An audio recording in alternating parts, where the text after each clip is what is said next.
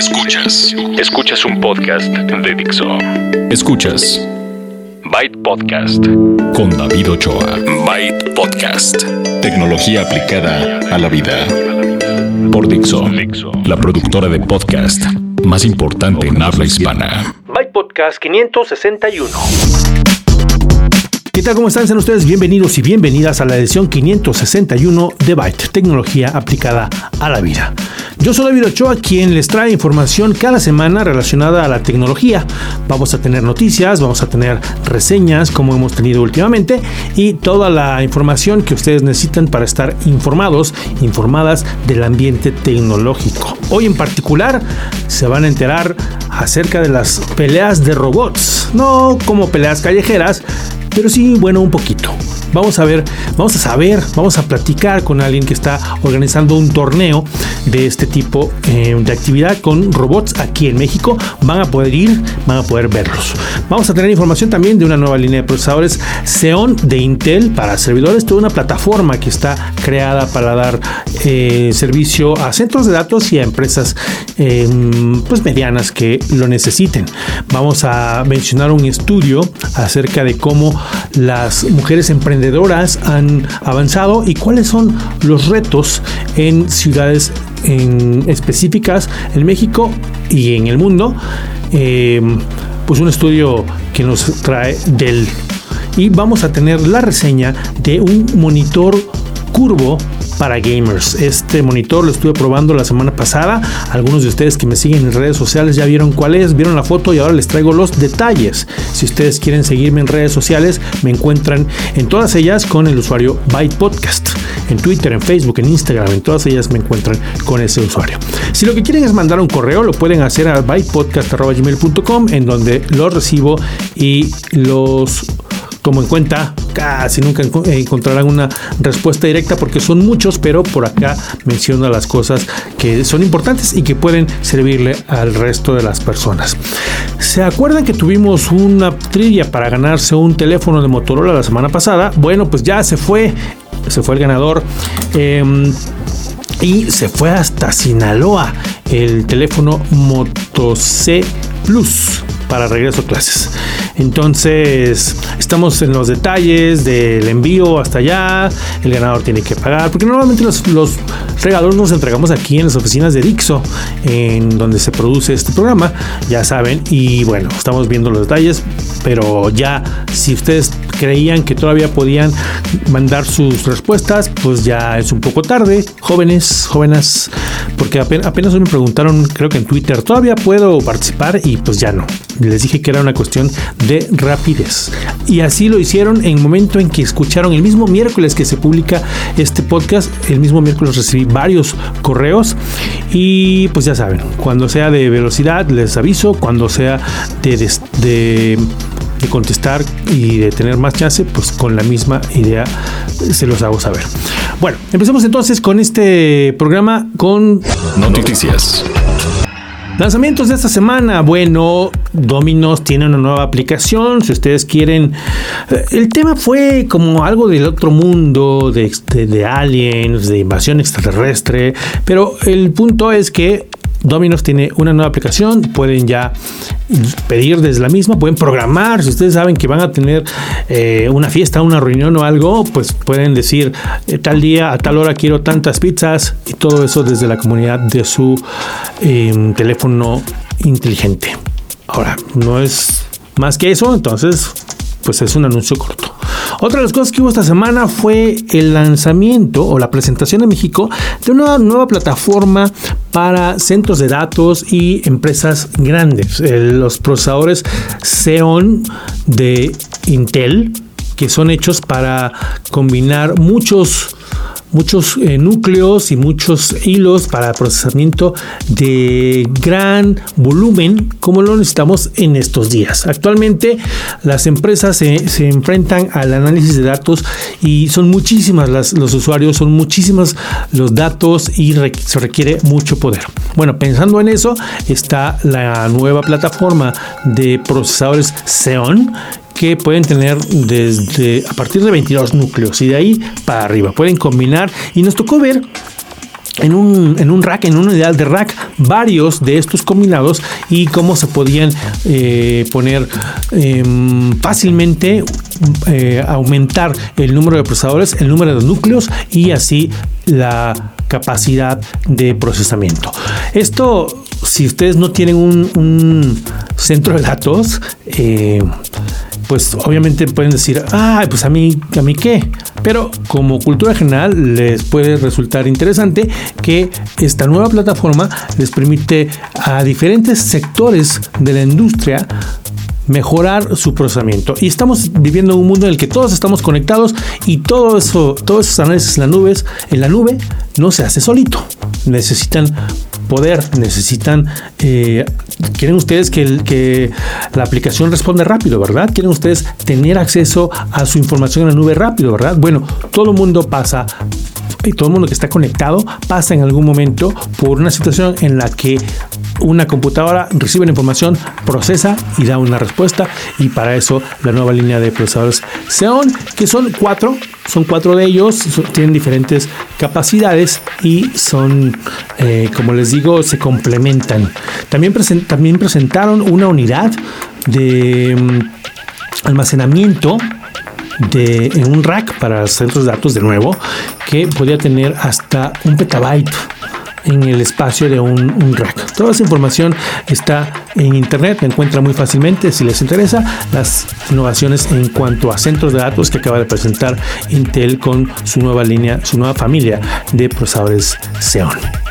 Y por otro lado, ya para terminar las noticias, les voy a platicar acerca de estudio, un estudio que hizo Dell. Ellos patrocinaron este estudio en el que querían conocer la situación en las que las mujeres emprendedoras se enfrentaban eh, en diferentes ciudades del mundo. Este estudio eh, se llama We Cities.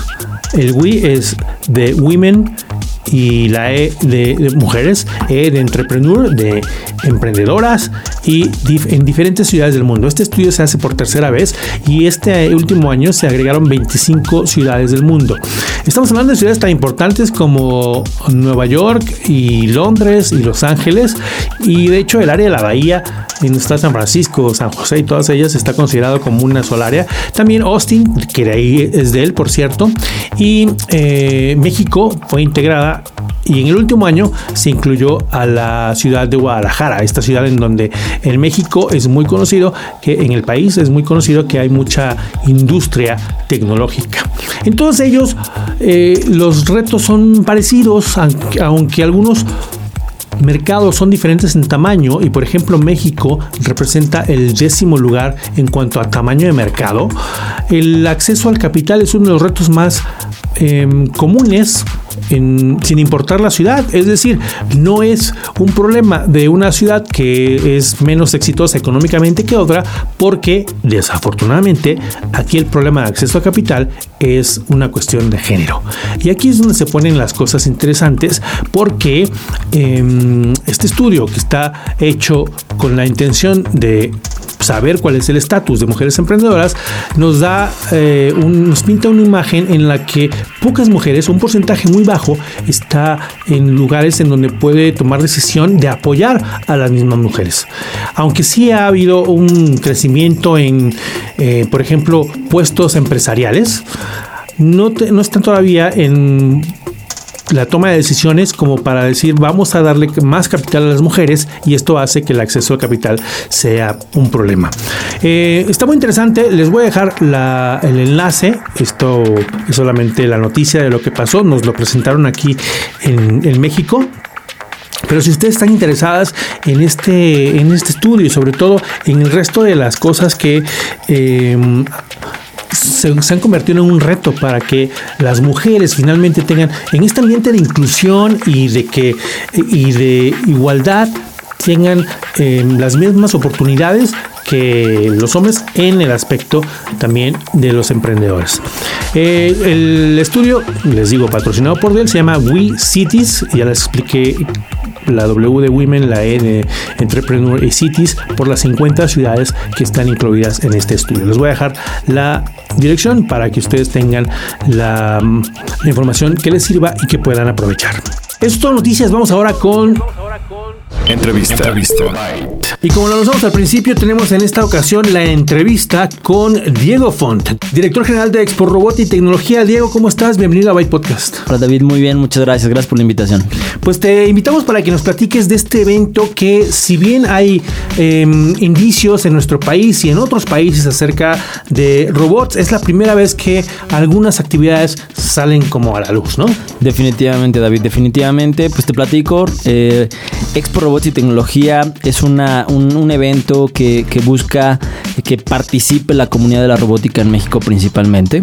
Eh, se va a llevar a cabo este 26 y 27 de agosto en el Centro de Cultura Digital, ahí en Reforma, donde está la Estrella de Luz, una de las avenidas más importantes de este país. Y justo creo que colinda perfectamente con nuestra visión. Queremos llevar la tecnología, la robótica, la ciencia a, un punto eh, protagónico, un punto primordial en la vida de todos los mexicanos. ¿no? Definitivamente, como tú lo mencionas, ya la tecnología está en México, ya llegó, llegó para quedarse, no llegó para irse. La robótica también, si bien hay muchos mexicanos que han tenido por ahí algunos como, como, como muestras de, mucho talento a nivel mundial, lo que buscamos es que ya México juegue como región un papel protagónico, no solamente como garbanzos de libra, ¿no? Que hay muchos afortunadamente. Lo que buscamos es que cada vez más como región seamos más competitivos. El evento eh, gira en torno a dos grandes áreas. La primera es la parte de competencia de robots, ¿no? Una, una comunidad muy grande en México, David, de verdad, es muy grande la comunidad de, competencia en México. Nosotros vamos a competir o vamos a, a llevar a cabo esta dinámica en cinco categorías. La primera de ellas es seguidor de líneas sumo autónomo, mini sumo, micro sumo y guerra de robots. Guerra de robots tiene otras tres subcategorías dependiendo del pesaje. las que vamos a tener son una libra, tres libras y 12 libras, ¿no?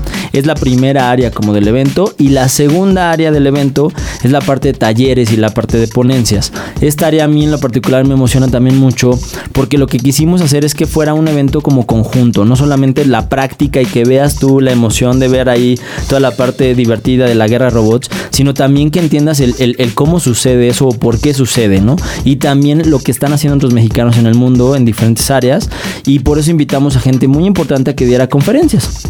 Va a estar, por ejemplo, Ismael Couto, que es director del área de ingenierías en la parte del Tecnológico Monterrey Campus Cuernavaca. Viene a hablarnos de la crisis de, cambio climático, pero cómo la tecnología hoy en día puede ayudar a que esto pueda tener un mejor futuro, ¿no? Claro, muy eh, importante. Muy importante. Eh, otro, otro personaje que va a estar con nosotros es Arturo Nerou, que es el director general de Unity, que Unity es una empresa también importantísima en el mundo de los videojuegos y demás.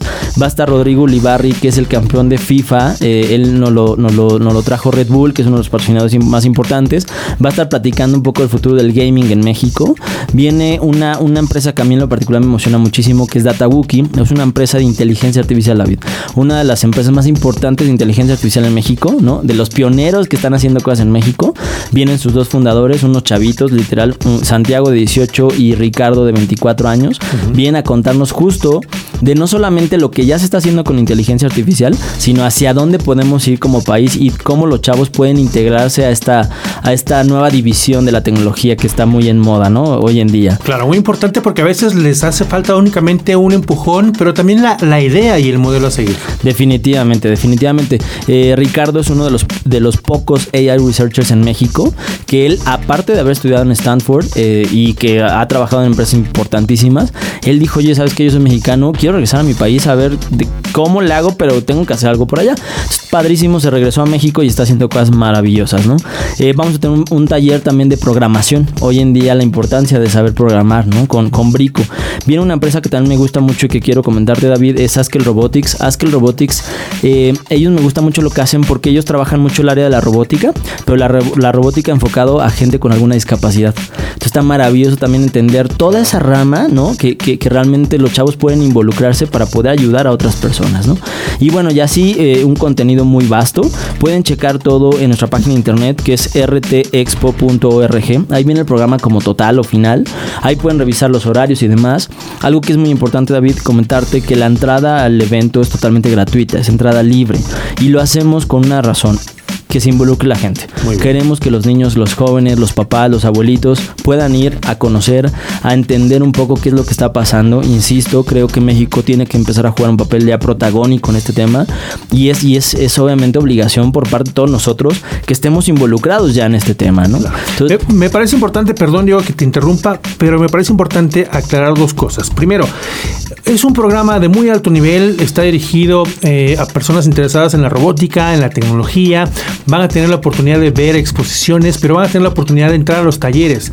Todo eso es gratis, pero hay un cupo limitado. el, centro digital tiene cupo limitado. Entonces, ¿cómo aseguro mi lugar? ¿Hay preinscripciones? ¿Me dan un boleto o algo? Definitivamente. Para poder prescribirte tienes que entrar a la página rtexpo.org y ahí justo, sobre todo para los talleres, David. Los talleres y algunas conferencias, ¿no? Definitivamente en la parte de competencia eh, eh, está increíble también esto, te lo platico. Justo la parte de competencia la vamos a hacer donde está la estela de luz, enfrente a la estela de luz vamos a poner la, jaula de, de competencia. Entonces va a estar increíble porque la gente que vaya pasando sábado y domingo, pues se va a poder echar un, taco de ojo literal, pero de guerra robots. Y en la parte de arriba, que es sobre la lateral, vamos a tener tres categorías: sumo autónomo, mini sumo y micro sumo. Entonces también va a estar increíble que la gente cuando va pasando pueda, pueda ver este tipo de cosas, ¿no? Las competencias.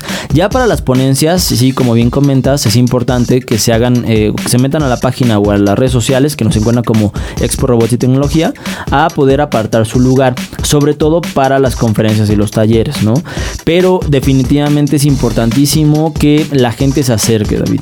Lo que estamos pidiendo a la gente que va a dar talleres es que se quede casi todo el día con nosotros. Entonces también va a ser importante que si de pronto la gente llegó, no alcanzó a entrar a una conferencia, se pueda acercar ahí mismo al ponente o a un ingeniero para preguntarle o platicar un poco ya más en corto, pues de qué va, ¿no? Eso es maravilloso. Yo creo que algo fundamental es cuando ves que las cosas están sucediendo y entonces uno como niño, uno como joven se la empieza a creer, ¿no?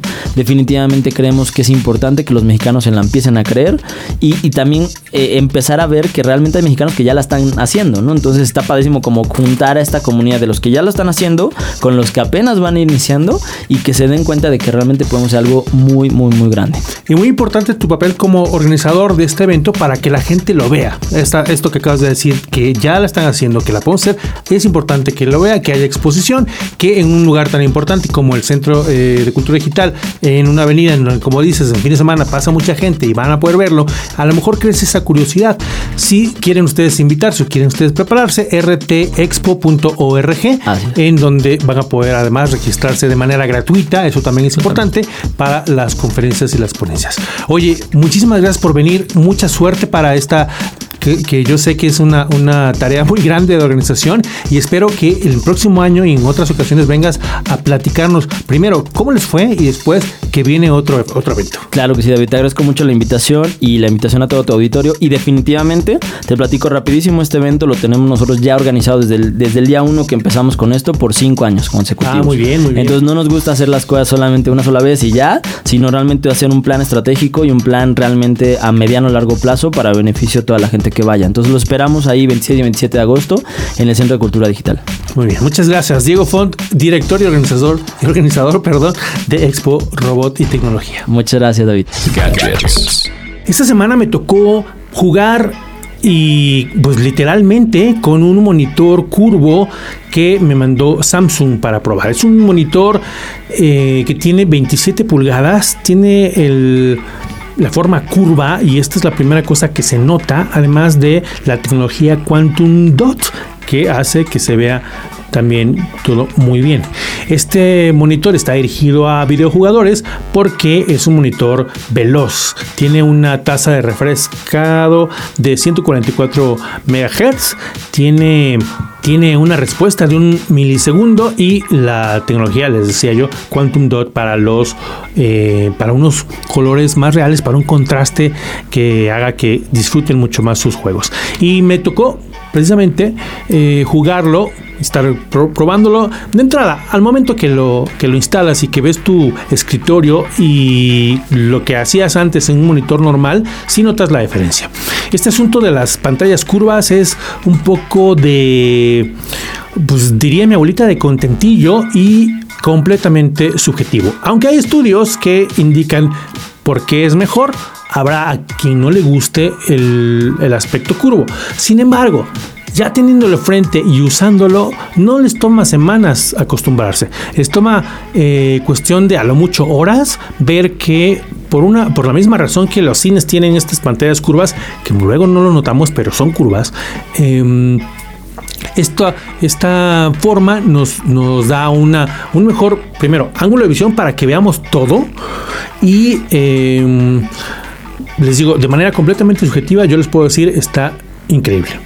Vámonos a los hechos. ¿Cuáles son las especificaciones? Bueno, es una pantalla de 27 pulgadas que pueden ustedes encontrar ya en México en un rango de los 13 a los 15 mil pesos, dependiendo de, de dónde eh, lo compren. Lo encuentran en línea, lo encuentran en, tiendas departamentales. La relación de aspecto, a pesar de, ser curvo y todo, sigue siendo 16.9.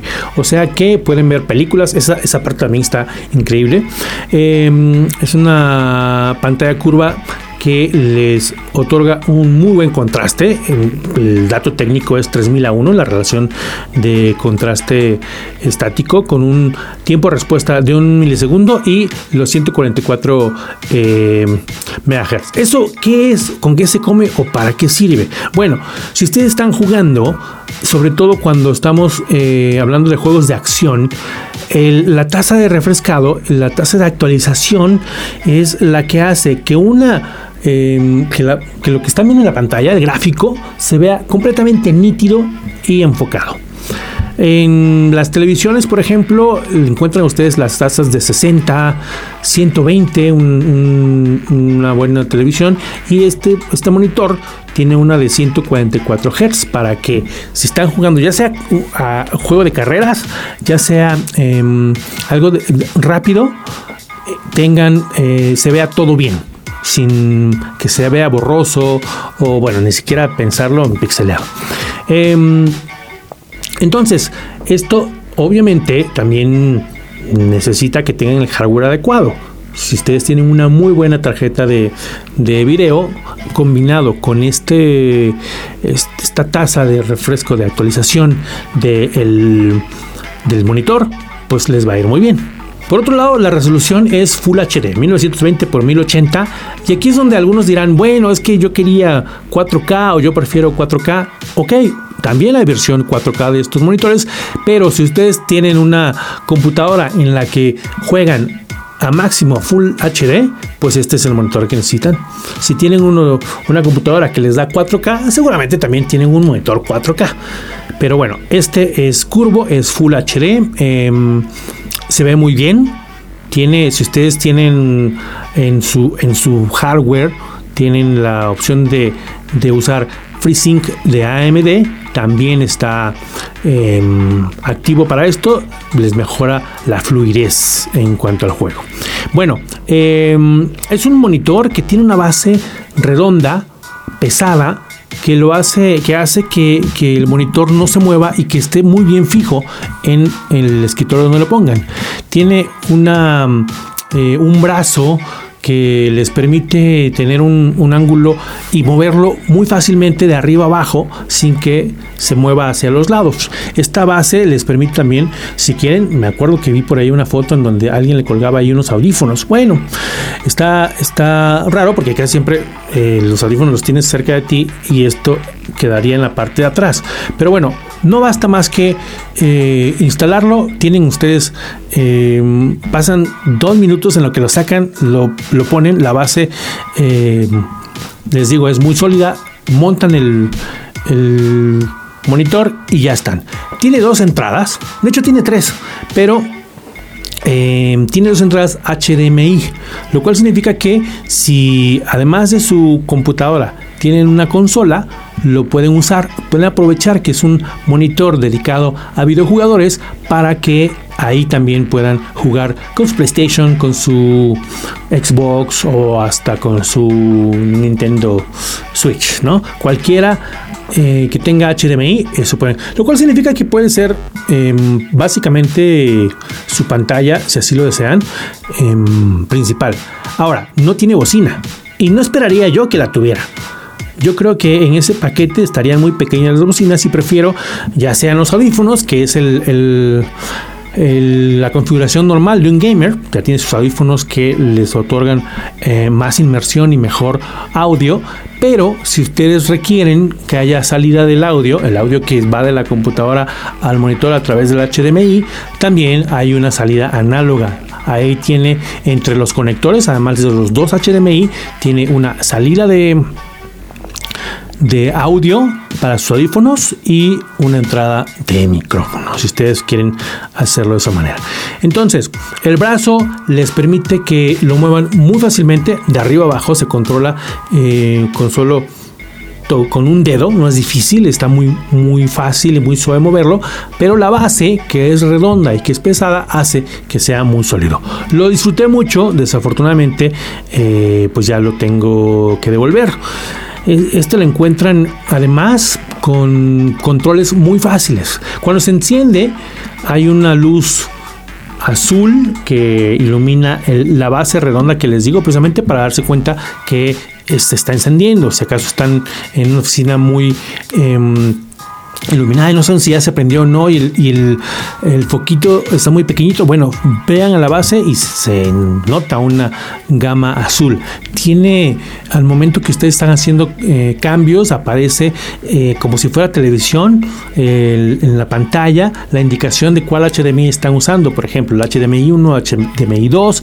Si ustedes tienen diferentes tipos de juegos. Si tienen uno de acción en donde se aprovecha lo que les acabo de explicar de la tasa de actualización y que sea muy bueno para esto, lo ponen eh, en uno de los ajustes predefinidos, pero si a lo mejor juegan algo no de acción, a lo mejor juegan algo de rol o a lo mejor juegan en diferentes FPS o, o algo diferente, también está predeterminado y con un solo botón que tocan en la parte de atrás tienen los controles atrás y abajo y aparece bien indicado en la pantalla les digo como si fuera una televisión el modo que están ustedes usando. Em, estas modalidades predefinidas pues optimizan el, contraste eh, el nivel de, negro, por ejemplo, y la nitidez para cualquier tipo de juego que tengan, los, los FPS, los RPG, etcétera. Este, bueno, viene, ya conocíamos la tecnología Quantum Dot para los colores y está a la venta ya en México en un precio aproximado entre 13 mil y 15 mil pesos. Es el monitor Samsung Curvo de 27 pulgadas CFG 70. Así lo encuentran, así lo piden. Hay diferentes versiones, también por ahí hay una versión de 24 pulgadas si buscan algo más pequeño. Y en cuanto a opciones, también hay otros monitores curvos de Samsung. Así que esta fue la reseña del monitor de 27 pulgadas dirigido a gamers. Y bueno, se acabó el tiempo de este episodio, el 561 de Byte tecnología aplicada a la vida. Yo lo espero la próxima semana en donde les voy a platicar de nuevos lanzamientos de HP, nuevos lanzamientos de otras empresas. Hay por ahí un par de teléfonos y vamos a tener, bueno, más información. ¿Para qué les digo? Mejor descárguenlo la próxima semana. Ya saben que lo encuentran en Dixo, en iTunes, en mypodcast.com, en todos lados. Y si ustedes escuchan en un lugar de podcast en particular, como iTunes, como Teacher, Spotify y pueden dejar un comentario, se los voy a agradecer. Este podcast está licenciado bajo Creative Commons, atribución no comercial, licenciamiento recíproco 3.0. La música es cortesía de Jamendo, la producción se hace en Dixo. Yo soy David Ochoa, lo espero la próxima semana. Gracias y bye. Dixo presentó Byte Podcast con David Ochoa. El diseño de audio de esta producción estuvo a cargo de Aldo Ruiz.